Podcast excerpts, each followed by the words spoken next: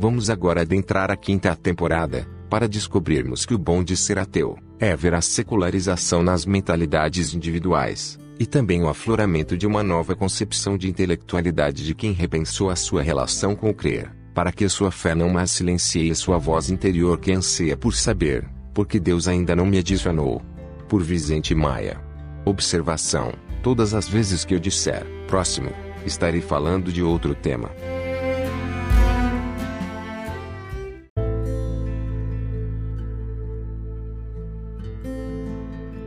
Ser ateu é não acreditar em ira, ou amor de Deus, é acreditar na maldade, ou na bondade do ser humano. Pois se entendermos que liberdade é aceitar a diferença do outro, entenderemos que essa integridade é sinônimo de igualdade, que fatalmente nos levará à fraternidade universal, por querermos um mundo melhor agora.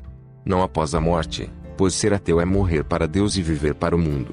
Pois quem ama o próximo e quer fazer pelos outros aquilo que gostaria que fizessem por você, o faz agora, não espera acontecer.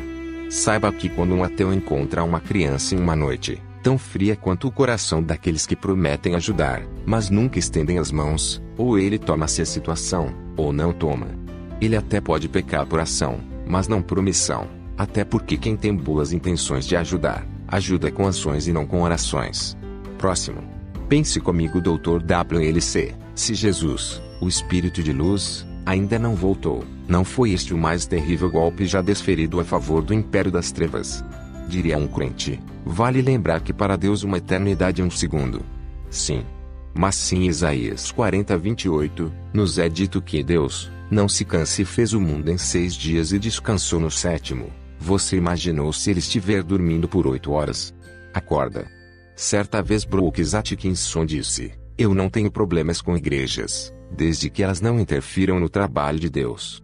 Mas se Deus trabalhasse, ou ao menos interagisse com a humanidade, quem ou qual igreja poderia interferir no trabalho de um Deus onipotente? Só se for o capeta, que deve estar impedindo de fazer qualquer coisa, porque depois do descanso no sétimo dia, parece que ele fechou o seu para-balanço e nunca fez mais nada, dando a impressão que se aposentou por invalidez. Próximo. Qual o sentido de Francis Bacon dizer que o ateu procura convencer os outros para se persuadir a si próprio, se os ateus sabem que nenhum argumento da razão convence um crente, pois se convencesse não existiria crente? Não são exatamente os líderes religiosos e seus colaboradores que abordam a todos, por toda parte para fazer proselitismo de seu Deus, 24 horas por dia na TV e no rádio, com o intuito vender o seu peixe, ictus? Diria um crente. Você disse que ateus não abordam as pessoas para convencê-las, mas muitos ateus como Richard Dawkins, São Harris, Crystal Peritchens, Daniel Dennett, Michel Onfray, entre outros, são acusados de militantes, pois procuram persuadir os outros para sua fé sem Deus.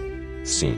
Mas saiba que o ateísmo militante, mesmo na sua forma radical, não está no mesmo patamar da religião com seu proselitismo tosco. Até porque não pedimos a você que pare de acreditar no sobrenatural, mas que não mais imponha o seu ponto de vista religioso aos outros, principalmente crianças, pois a escolha pela realidade é melhor para todos. Proselitismo tosco. Tosco não. Proselitismo fosco. Porque a religião que tem luz própria não precisa ofuscar a das outras religiões para fazer brilhar a sua, pois a excelência de sua luz, se realmente fosse divina, se tornaria distinta entre tantas obscuras e também tosco. Veja que quando um crente de qualquer credo tenta nos converter à sua religião, ele não o faz pelo nosso bem. Ele quer, além de nos impor suas convicções religiosas e obter nossa colaboração pessoal, financeira, nos acorrentar a cabrestos divinos. Diferente do ateu que se abordasse qualquer pessoa para convencê-la a abandonar o transcendente, seria para adotar apenas o humanismo no intuito de que você realmente ame o próximo como a si mesmo, para que façamos algo concreto por ele e não apenas rezar a um Deus inoperante com intenção que ele faça. Próximo. Tudo bem que o moralista francês Jean de La Bruyère possa ter dito que gostaria muito de ouvir um homem sábio, moderado, casto, justo, dizer que não existe Deus, já que pelo menos esse falaria sem interesse, mas que tal homem, porém, não existe absolutamente, por não ter conhecido Robert Ingersoll, Voltaire, Darwin, Nietzsche, Conte, Camus, Da Vinci, Freud, Baron Lubache, Diderot, Ludwig Feuerbach, Schopenhauer, entre tantos outros ateus, Agnósticos influentes, como Sartre, George Bernard Shaw, Mark Twain, Stephen Hawking, Sagan, Marx, Dawkins. Mas que moral moralista francês Jean de La Bruyère tem para dizer que Aristóteles, Sócrates, Lucrécio, Teofrasto, Epicuro, Diágoras, Demócrito, Pródico, Protágoras, Teodoro, o ateu, Estratão de Lampsaco, Lucrécio e Sexto Empírico, não eram homens sábios, moderados, castos e justos. Próximo. Ser ateu é ter a percepção e conhecimentos maiores sobre as questões que envolvem a humanidade, pois não se prende somente a um livro, ou a narração de uma pessoa que disse que o filho da irmã da primo da tia da sobrinha do seu marido, disse que disseram para a neta da mãe da bisavó da avó da esposa do sogro dela, que alguém disse ter ouvido alguém dizer, que ouvi pessoas falarem de uma pessoa, que dizia ter visto uma coisa invisível que chamaram de Deus. Próximo. Ser ateu é estar 101% certo de que é mais fácil Deus pecar, do que um verdadeiro ateu voltar a acreditar em Deus. Até porque sinceramente não conseguiria me esquecer da tabuada ou do alfabeto, mesmo se quisesse. A não ser por conveniência, como fez o ex-ateu C.S. Lewis, 1898 a 1963, que em sua grandiosa busca por respostas, acabou voltando a acreditar novamente em Deus e ainda tornou-se um dos maiores apologistas cristãos do século XX, como se ateísmo tivesse cura. Diria um crente, disso podemos concluir que ele não era um verdadeiro ateu. Sim. Mas isso o torna um verdadeiro cristão? Só Deus sabe. Próximo. Tudo bem que segundo Tolstói, há quem passe pelo bosque e só veja lenha para a fogueira, mas se o neurocientista Steven Pinker, deixou claro para qualquer pessoa cientificamente esclarecida que não temos nenhuma necessidade de um fantasma dentro da máquina, porque ainda hoje muitos precisam criar fantasias acerca de seres sobrenaturais de universos fantásticos post-mortem. Não basta apreciar a beleza de um jardim, é preciso também acreditar que há fadas nele. Questionou Douglas Adams. Próximo. Muitos crentes podem até não acreditar que é velha a história do cristianismo, não seja exemplo de uma grande mentira, por não saberem que não há nada nos livros de história e nem consenso baseado nos relatos de historiadores sérios, que foram contemporâneos de Jesus sobre o que realmente aconteceu, se é que aconteceu.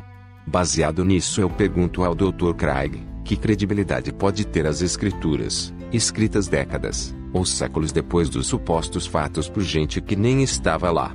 Só para fazer valer a máxima de que uma mentira repetida por 2021 anos sobre um passado que nunca existiu, se torne fato. Ou desfazer a de Sófocles, de que uma mentira nunca sobrevive até alcançar idade avançada. Mas vale ressaltar que mesmo tida como verdade, ela não passa de só mais uma mentira, talvez a principal mentira da humanidade, por tornar-se maior que o seu próprio Criador, o homem, mas não a única. Próximo. Ser ateu não é só estar ciente de que idolatria, mariolatria e papolatria são as formas mais claras de demonstrar a fraqueza e a limitação do ser humano bibliólatra, face à sua suposta incapacidade de se autogerir. Pois isso me faz acreditar que todas as imagens de idolatria dos católicos, principalmente aquela do filho do carpinteiro no madeiro, tinham o mesmo desejo que tinha aquele boneco mentiroso de madeira, criado pelo carpinteiro Gepeto de querer ajudar efetivamente essas pessoas que acreditam em mentira. Ser ateu é principalmente estar consciente de que religião desagrega e infantiliza o homem que não se sustenta na maturidade, que só é conseguida com o amadurecimento do mesmo, ao deixar de lado as coisas infantis que o torna religioso. Tanto que o cristianismo não tornou o homem mais nobre, mais compassivo, ou um pouco mais honesto, não o tornou mais misericordioso, melhor ou mais feliz. Tudo bem que religião pode até não desumanizar ou degradar o homem, mas desagrega e infantiliza sim, pois Deus não passa de um Papai Noel de adultos, que ao invés de trazer presentes, o faz de brinquedo.